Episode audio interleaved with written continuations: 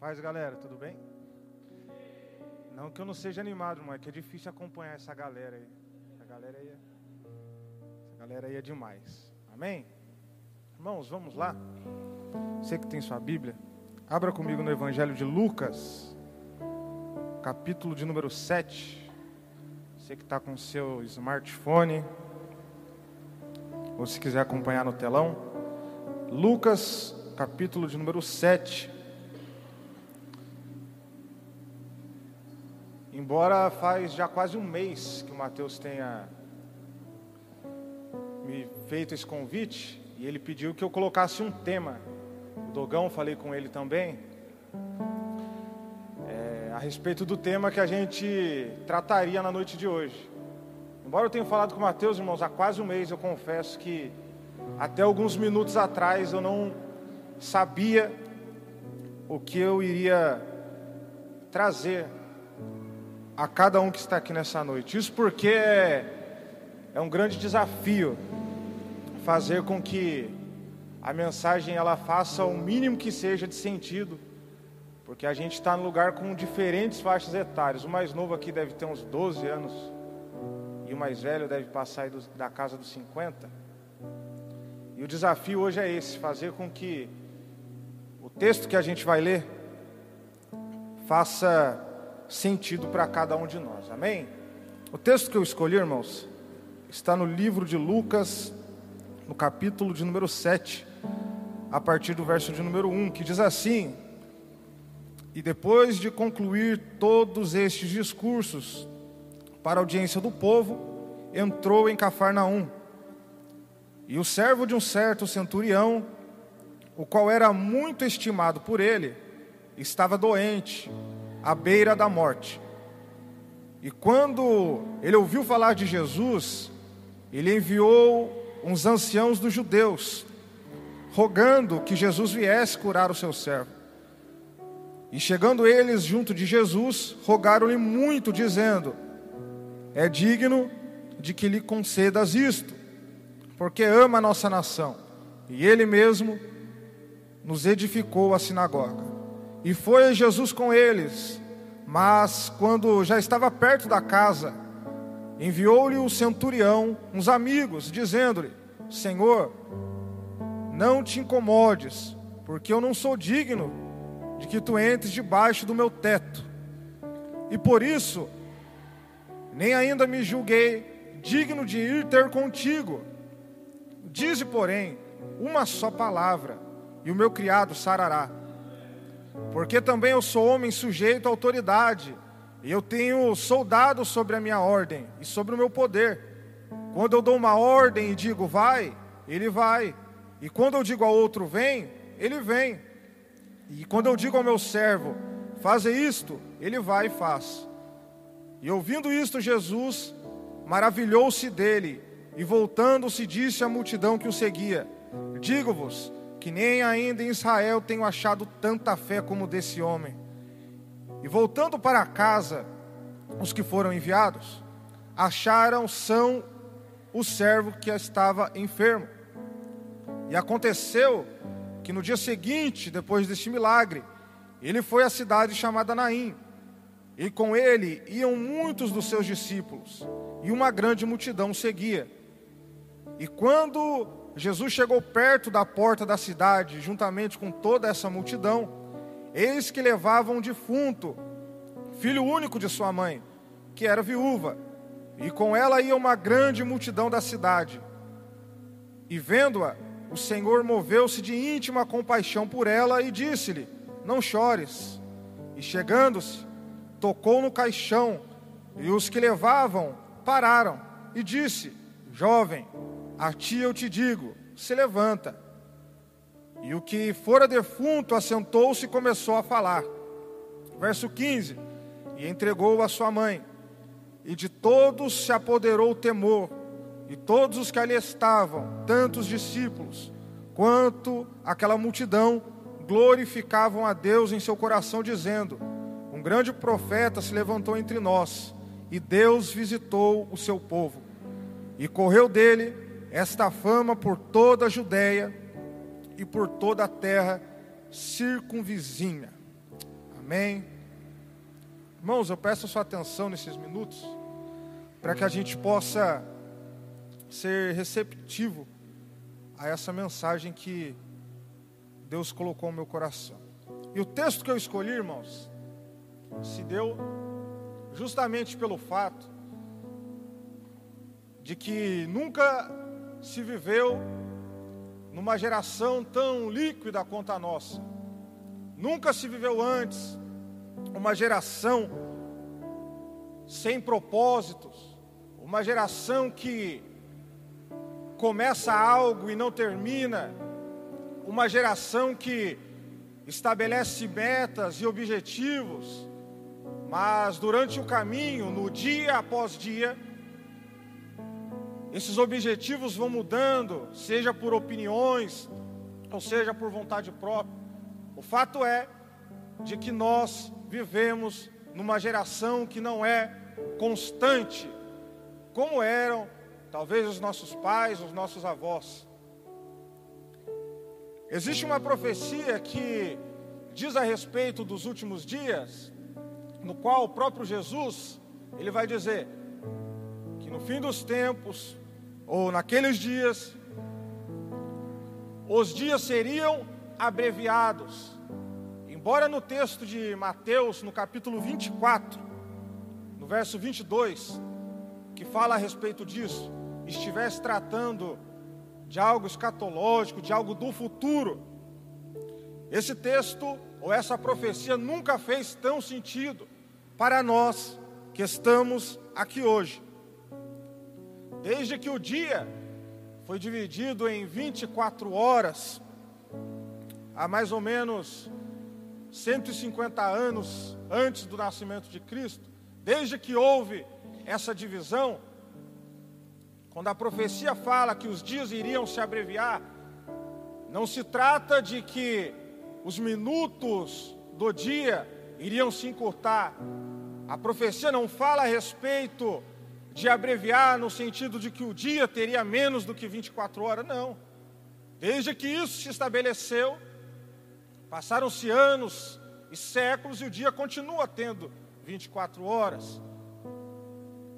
Mas quando Jesus fala a respeito desse abreviar, e quando a gente aplica isso, está no sentido de que a falta de percepção da nossa vivência faria com que os dias iriam se passar e a gente não iria nem perceber. A correria do dia a dia tiraria o significado das coisas mais simples que antes tinham um certo valor. E o que se ouve com frequência é de que, olha, eu segurei ele no colo, era uma criança, como o tempo voa, agora já é um homem. Outros que dizem, eu troquei a fralda, mas hoje ela já é uma moça, ela já está grande. O tempo voa e a gente nem percebe como o tempo voa como os dias se abreviaram, e é justamente pelo fato da gente não encontrar mais significado nas coisas e viver somente na correria do dia a dia, nos passos acelerados. São tantas as ocupações que cada um de nós temos, que aquilo que antes possuía um certo valor e um certo significado, hoje acabou por cair em esquecimento. No estudo do desenvolvimento humano, tem um cara que chama Eric Erickson, e ele vai dizer a respeito do ciclo de vida, de que mais ou menos entre os 41 aos 65 anos de idade, o homem ele passa a viver sobre uma ótica de orgulho, feliz com tudo aquilo que ele construiu, por ter alcançado tudo o que para ele tinha um certo significado e ele conseguiu alcançar e cumprir isso, seja construir uma família, seja conseguir adquirir aquilo que os seus pais não conseguiram lhe proporcionar, mas ele foi atrás e conseguiu. Essa faixa etária, ela seria como um momento de orgulho, um momento de olhar e ter gratidão por tudo aquilo que se construiu. É o indivíduo se regozijando de tudo aquilo que ele construiu. E ele vai além, dizendo que dos 65 anos para frente, o que acontece é uma pessoa que se regozija, olha para trás e vê que tudo aquilo que possuía significado deu certo e foi conquistado, ou senão a pessoa entra no estado de desespero por ter vivido uma vida inteira sem significado, sem objetivo, uma vida no qual nada possuía um propósito. E quando eu converso com algumas pessoas mais velhas, perguntando: e aí, o que você quer fazer da vida? Ou o que você já conquistou? O que você. Qual é o legado que você quer deixar? A maioria das respostas é: eu não sei. Eu estou vivendo, mas eu não sei. Não sei qual é o meu próximo passo. Não sei o que eu construí até agora. E é justamente nessa corrida em que o ponteiro do relógio não para, é nessa corrida contra o tempo, em que pessoas se cruzam todos os dias, em que se repete aquilo que nós lemos, aqui no capítulo de número 7, multidões se cruzando, multidões se encontrando, sendo quase impossível a gente conseguir contar quantas pessoas passam em um minuto numa avenida. E eu não estou nem falando da Avenida Paulista ou do Braz, não estou nem falando da 25 de março. Pode ser mais perto, aqui no Promovale, na Avenida do Promovale, a gente não consegue mais contar, nem que por um minuto a quantidade de pessoas que passam, a passos acelerados, na correria do dia a dia com seus afazeres, por conta do trabalho, por conta dos estudos. Multidões se cruzam diariamente pelas ruas e avenidas, e é interessante que a gente de todo tipo, gente de diferentes classes sociais, mas diariamente essas pessoas cada uma diferente da outra, se cruza, se encontram todos os dias, com os problemas mais variados possíveis. E nessa multidão que se cruza constantemente, também tem aqueles que a gente acaba passando por eles sem saber que ali seria o último encontro. A gente passa sem saber que Ali seria a última vez que a gente se cruzaria com aquela pessoa. Isso aconteceu essa semana. É, eu e minha esposa, quase todos os dias, se cruzava no estacionamento do condomínio com uma moça jovem com filhos, as crianças brincando. Mas a gente não sabia que seria uma última vez que a gente iria se trombar. Multidões se cruzam sem saber que talvez ali seja o último encontro. E nesse encontro de multidões, eu repito, é composto por gente de todos os tipos, de todas as classes sociais. E é isso que acontece no capítulo 7, onde o texto diz: que esse encontrar de multidões aconteceu na porta da cidade chamada Naim. De um lado, os primeiros versos vão dizer que se encontra uma multidão composta por discípulos. E também por pessoas que seguiam Jesus, pessoas que queriam ver os seus milagres. E do outro lado, havia uma multidão composta, tendo pela frente uma mulher de luto, que tinha perdido seu filho, acompanhada também por uma multidão de gente indo para o enterro do filho daquela mulher. E é interessante que eles, quando essas multidões se cruzam, tanto dos discípulos e das pessoas que acompanhavam Jesus, quanto daquela mulher e daqueles que a acompanhavam para o velório, quando há esse encontro na porta da cidade, Jesus, ele aparece.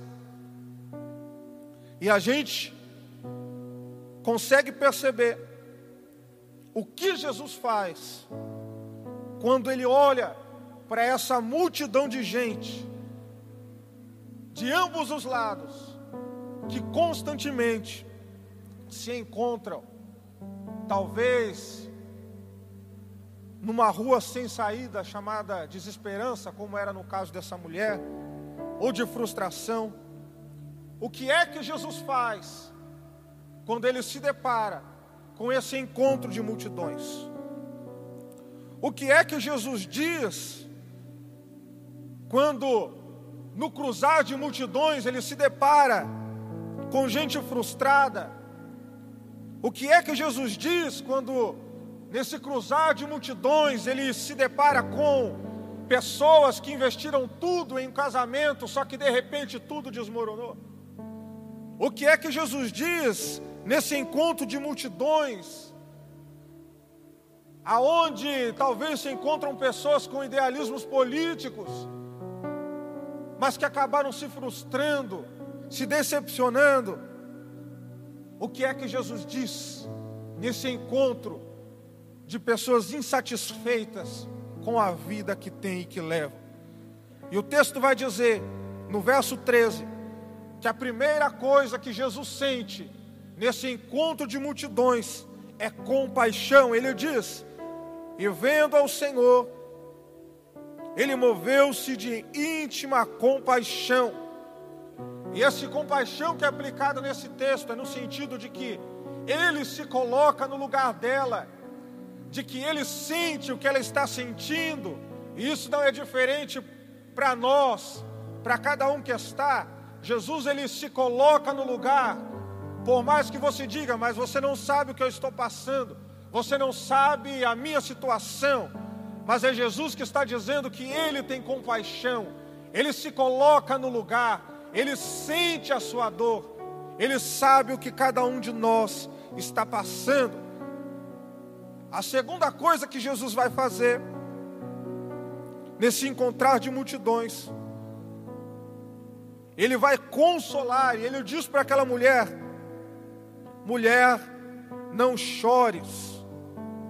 E é interessante que o texto continua dizendo que depois de consolar essa mulher, Jesus vai até aquele caixão que estava sendo carregado, rumo ao enterro, e ele toca naquele caixão. Imediatamente aqueles homens que caminhavam param. Eles pararam tudo. Quando Jesus toca naquilo que estava morto, aqueles homens param tudo A terceira coisa que acontece é justamente essa intervenção que Jesus faz no enterro. Em quarto lugar, o texto diz que Jesus ele vai agir sobre esse acontecimento com um espírito de total reconstrução. E o que ele diz ao morto? Levanta-te, Todos esses detalhes que eu estou citando, que estão do verso 13 até o verso de número 15, os detalhes que a gente encontra nessa narrativa, e eles se repetem hoje. Primeiro, porque esse cruzar de multidões nunca deixou de acontecer. Esses detalhes que nós encontramos, eles se repetem.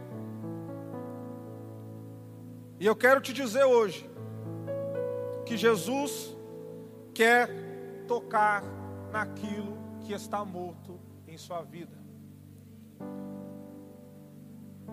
Jesus ele pode trazer com esse espírito de reconstrução aquilo que estava morto à vida.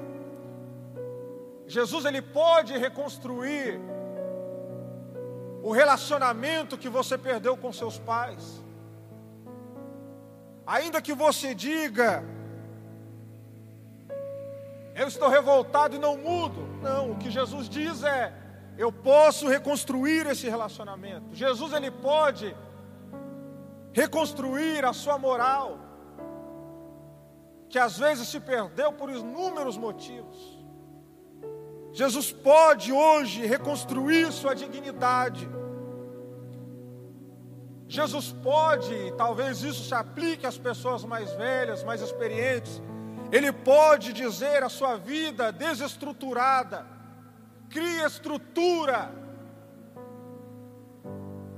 Jesus pode fazer tudo isso pelo poder que há no teu nome. E é por meio dessa palavra que sai da boca de Deus que há essa mudança, de que vidas são transformadas. Ele disse: Levanta-te. O Danilo pregou esses dias. É por meio de uma palavra, é pela palavra da, que sai da boca de Deus que vidas são transformadas. E o poder, a gente precisa entender isso, não está simplesmente na palavra que sai da boca de Deus, não é o poder que simplesmente sai, mas também da maneira que é recebida. O poder não é simplesmente dirigido da boca de quem está aqui na frente pregando ou anunciando o Evangelho, não. Isso se concretiza a partir do momento que há receptividade daquilo que é direcionado de Deus para nós. E eu quero te dizer, seja encorajado hoje e receptivo àquilo que Deus tem lançado para nós. De que existe sim uma palavra de recomeço, existe sim uma palavra de reestruturação para cada um de nós, independente de qual área da nossa vida que seja. Em quinto lugar, o texto diz que Jesus restitui o filho à mãe. E essa restituição, ela só é plenamente verdadeira quando ela acontece por meio de Cristo. Existem coisas que o imposto de renda não vai conseguir restituir.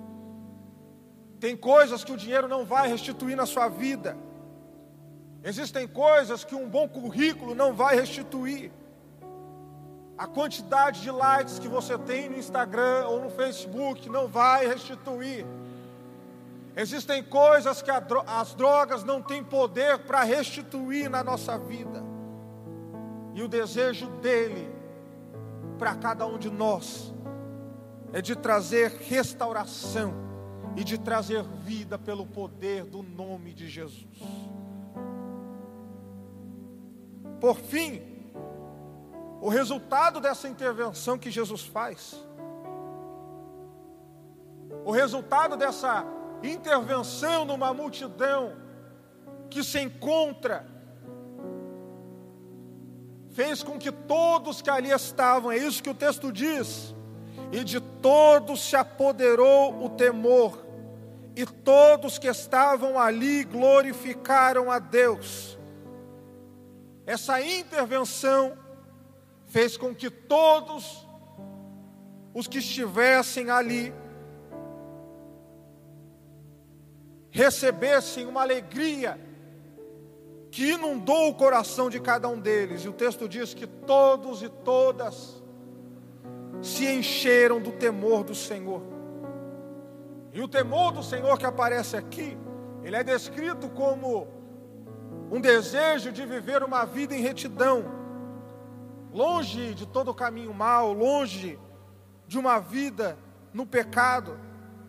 E a gente precisa entender que o maior milagre aqui no texto que a gente leu não é do filho que ressuscitou.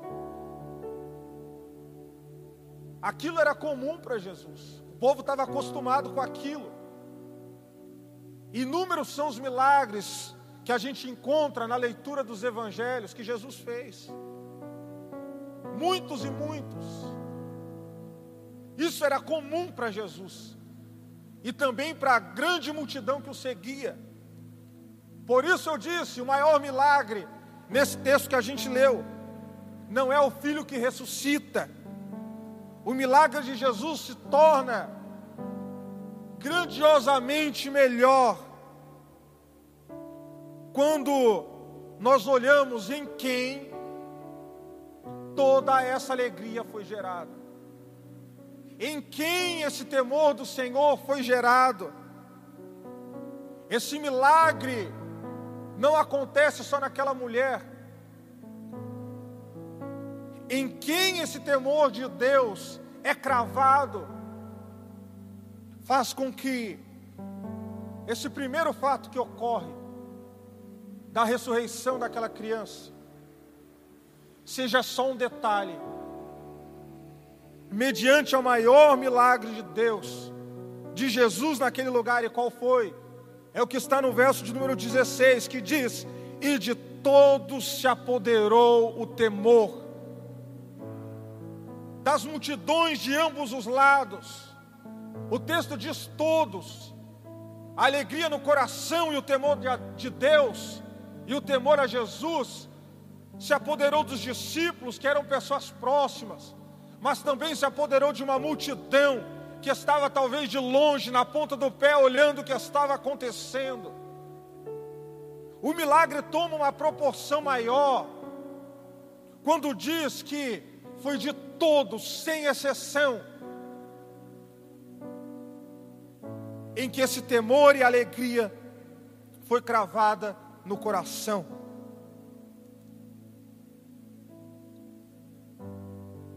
Em todos se gerou isso. Em discípulos que ali estavam, em famílias que ali estavam, em pessoas que eram pagas para fingir consolo naquele funeral, na vida daquela mulher, em uma multidão de gente comum que só olhava de longe, em todos esses, o texto diz que o temor e alegria, esse desejo de uma vida em retidão a Deus, esse desejo de uma vida perto dele é gerado em todos esses a partir do milagre de Jesus. E esse encontro transformador com Cristo está disponível a todos. Como eu disse, o desafio que essa mensagem alcance no mínimo de um significado a cada um, por conta das diferentes faixas etárias, experiências de vida. Mas ninguém pode excluir o fato de que essa transformação, a partir do encontro com Cristo, está disponível a todos. Esse encontro transformador de dentro para fora, esse encontro transformador a partir dessa proximidade com Jesus é para discípulos, é para gente que serve. Quando diz discípulos, abrange todas essas pessoas, gente que serve, gente que louva, gente que pastoreia, gente que canta, gente que toca, gente que participa do staff, gente que participa do grupo do teatro, gente da mídia, abrange todos esses, esse poder do temor que se apodera alcança os discípulos, porém não se restringe a eles, não se restringe a esse grupo. O temor alcança os discípulos, mas o texto diz que também alcança a multidão, a multidão que estava à volta de Jesus. Gente, como eu disse, que estava na ponta do pé, em meio à multidão, de longe olhando, vendo o que estava acontecendo. E isso se remete àqueles que, talvez por conta de trabalho, talvez por conta dos estudos, da faculdade, talvez dos, dos afazeres domésticos, não consigam ter tanto essa proximidade. Talvez por conta dos cuidados com os filhos. Não faça desse grupo, não faça parte desse grupo de discípulos. Mas o texto diz que esse milagre também é para cada um desses. Se manifesta tanto aos discípulos quanto à multidão. Esse é o maior milagre. A manifestação do amor de Deus a todos. Esse é o maior milagre que o texto diz que aconteceu ali. É um milagre para a gente que está a serviço do reino de Deus constantemente. E é também para aqueles que não podem viver dessa maneira. Para a gente que não pode viver uma vida integral, cuidando das coisas do reino de Deus. Mas é para todos. É a alegria e o temor de Deus se manifestando tanto a discípulos quanto a multidão. Multidão essa que vive como a mulher cananeia. Há uns dois anos o pastor Diogo pregou isso aqui. A multidão que vive como ela não é tão próxima como os discípulos. Vivem comendo das migalhas que caem da mesa do Senhor, mas com o coração cheio de fé, é gente que não pode estar 24 horas empenhada nas coisas do reino, mas é gente com o coração cheio de fé. É a graça de Deus alcançando tanto aqueles que se dedicam ao avanço do reino, mas que da mesma forma enche o coração daquele centurião. É o texto que a gente leu. É um cara que não está empenhado, é um cara que não anda com os discípulos, como os discípulos andam. Mas quando ele tem essa percepção de quem Jesus é, ele diz: Ó oh, Senhor Jesus, tem alguém doente lá no meu lar. O Senhor não precisa nem lá, é só uma palavra do Senhor que pode restaurar e pode fazer com que o milagre aconteça. E sobre esse, o que é que Jesus diz? Eu nunca achei em todo Israel alguém que tivesse uma fé como esse homem. Eu não achei nos discípulos que estão ao meu lado 24 horas por dia. Essa é a fé que eu encontrei no centurião, gente simples. Que Jesus encontra também na mulher cananeia. É gente que faz parte da multidão Portanto, seja os discípulos, ou seja a multidão, isso para Deus não faz diferença nenhuma. O fato é de que seu amor transformador, que gera fé, que gera temor, que traz alegria ao coração, ele tem se manifestado a essas multidões que se encontram diariamente. Esse poder de Deus que se manifesta, ele se encontra no cruzar de gente tão diferente como está aqui hoje. Gente que está empenhada em algum ministério, mas gente também que está de longe olhando, mas com o coração cheio de fé. A todos esses, a mensagem de Jesus é: seja restaurado. Se encha desse amor e viva. Seja transformado pelo poder de Deus. Seja transformado por meio desse poder que é algo real, é algo genuíno, é algo que nem eu, nenhum pastor pode transformar em sua vida. É algo que somente a percepção de quem Ele é faz com que a gente mude o nosso caráter, faz com que essa luz seja luz para fora, assim como Jesus contou naquela parábola. E ele perguntou: por um acaso se acende a candeia e coloca ela embaixo de uma cama? A resposta óbvia é não.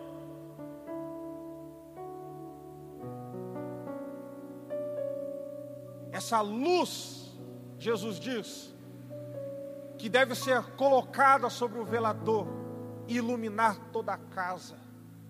Ele continua e diz: por um acaso pode esconder uma cidade edificada sobre um monte? Você consegue, por um acaso, esconder Tóquio cheio daquelas luzes atrás de um monte? Não. Jesus estava dizendo: essa luz que é gerada a partir desse momento de fé, desse momento de temor a Deus, é uma luz que é gerada para ser luz para fora e não luz para dentro. O convite de Jesus para você é que esse amor, que essa luz, a partir de hoje, seja luz para fora, seja cheio desse amor, seja restaurado pelo nome do Senhor Jesus. Seja receptivo a esta palavra, inevitavelmente, transformação de caráter, ainda que diga eu nasci assim, não mudo. O poder manifesto de Jesus a cada um faz com que aconteça essa mudança de mente, e assim a gente pode caminhar cada vez mais perto dele, no nome de Jesus. Você recebe essa palavra? Amém? Se coloque de pé.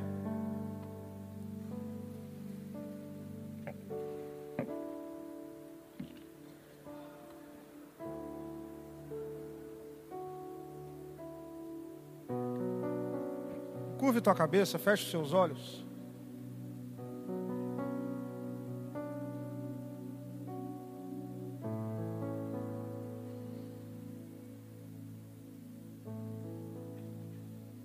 Feche seus olhos, eu vou orar por você.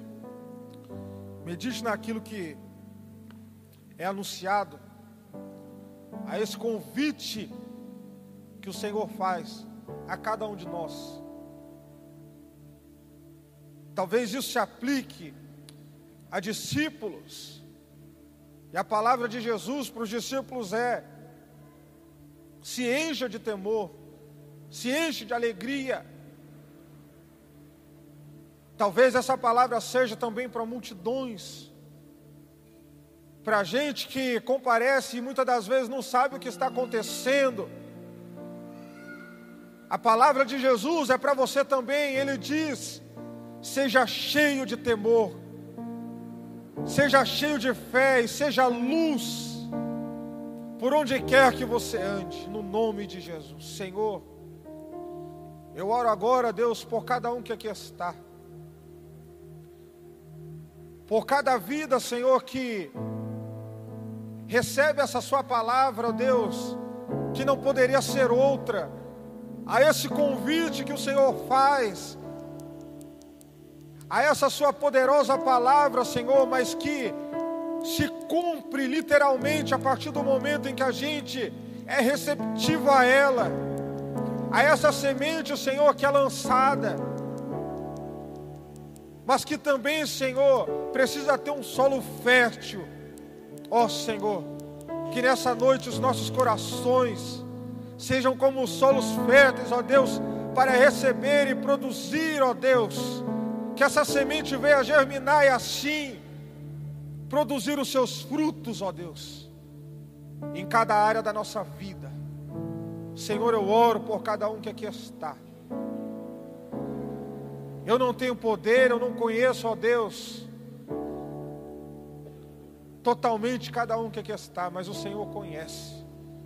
E essa tua palavra que é viva, que é eficaz, que não é, Senhor, uma palavra manipuladora, mas que é algo real.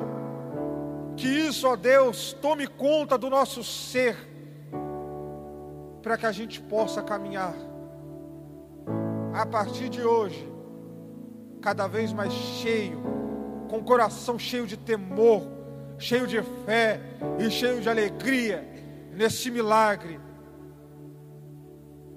que serve para cada um de nós, que serve para discípulos, que serve para líderes e que também serve, Senhor, a multidões que se encontram nesse cruzar da vida no nome do Senhor Jesus. Amém, irmãos? Que Deus abençoe. Seja receptivo a essa palavra no nome do Senhor Jesus. Amém?